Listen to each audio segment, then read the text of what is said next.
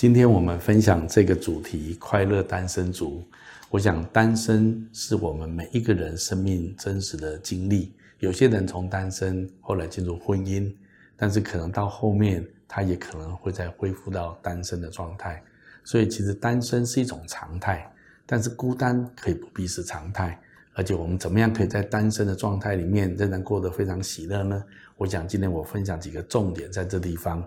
如果我们真的在我们的生命在单身的状态，其实所有的人都一样。我认为喜乐的根源，第一个方面我要建议的就是说，我们要善用时间，然后持续在基督里面成长。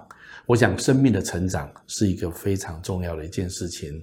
如果我们愿意不断的来在基督里面成长，我相信这会成为我们喜乐的一个泉源。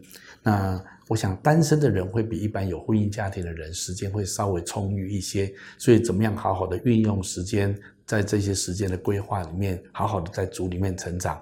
你一定会有非常满足的喜乐。那怎么样成长呢？我认为很多的方面，特别我们跟神之间的关系，绝对有很大的成长空间。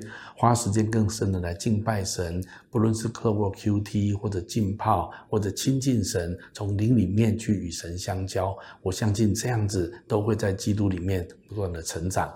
那当然，教会有很多的课程都可以来受装备。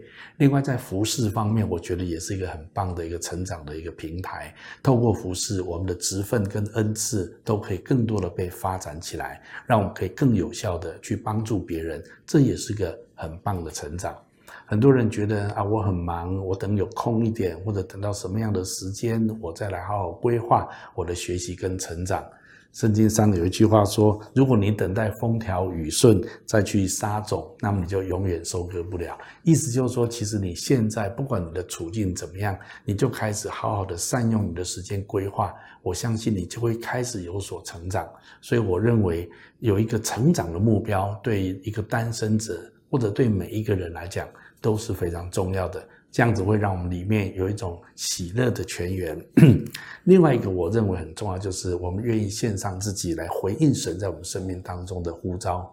圣经上说，我们原是神的工作，在基督里面造成的，就是为了要叫我们去行做那些美善的事情，也就是神预备要我们去做的事情。事实上，上帝在我们每一个人里面都有一个美善的计划。如果我们愿意很积极的去询问神，然后去去寻求神在我们生命当中的呼召跟目的，神都会逐渐的向我们显明。那么，我认为一个最快乐的人，就是活在上帝给他人生的呼召跟命定里面的人。那这样的人是真的很喜乐的。有时候我们有一些的想法，我们有一些对人生的看法，但是我要鼓励各位，神给我们的目标，神给我们的计划，都远比我们所求所想的更大。有时候也许有一些模糊，不是很清楚，甚至在这个过程当中会遇到一些挫折。但是如果我们愿意继续的坚持，来活出上帝给我们生命的目的，我们将活在一个最兴奋、最有意义、最喜乐的人生。那有关于在喜乐的泉源方面，我特别要鼓励单身的。弟兄跟姐妹要委身教会生活，享受在主里面的团契。神要我们活在一个基督的身体的里面，我们透过一个肢体之间的一个团队，彼此的学习相爱，我们会一起成长。圣经用一个身体的概念来说，好像我们百节各安各职，然后彼此连结，我们在爱中就一起成长。我们都知道一个身体。当一个身体长大的时候，所有的肢体、所有的组织都一起长大。圣经给我们这样的图像，所以我们要在教会生活里面跟众圣徒一起的来学习，彼此相交、彼此相爱，我们才能够有效的来成长。特别我们人生难免遇到一些挫折跟困难，我们更需要支持团体。透过这样子，我们可以有效的来跟随神。那我特最后也要稍微提到单亲，我知道有一些我们当中有单亲爸爸或单亲妈妈，那我也特别提醒，可能单亲的家庭要特别注意一下孩子的需要。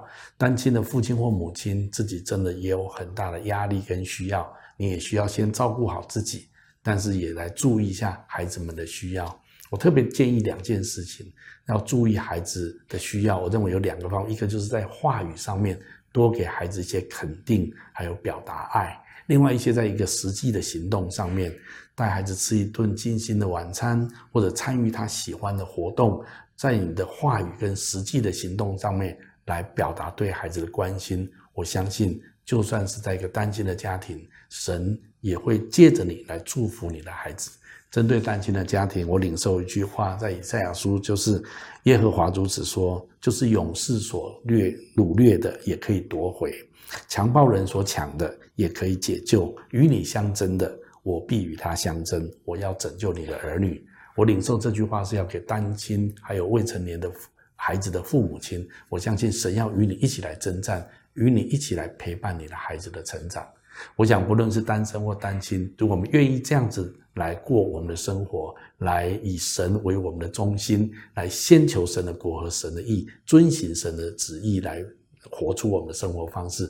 我相信我们一定会喜乐全员、永绝、永远一直的永留在我们的里面。一起来加油哦！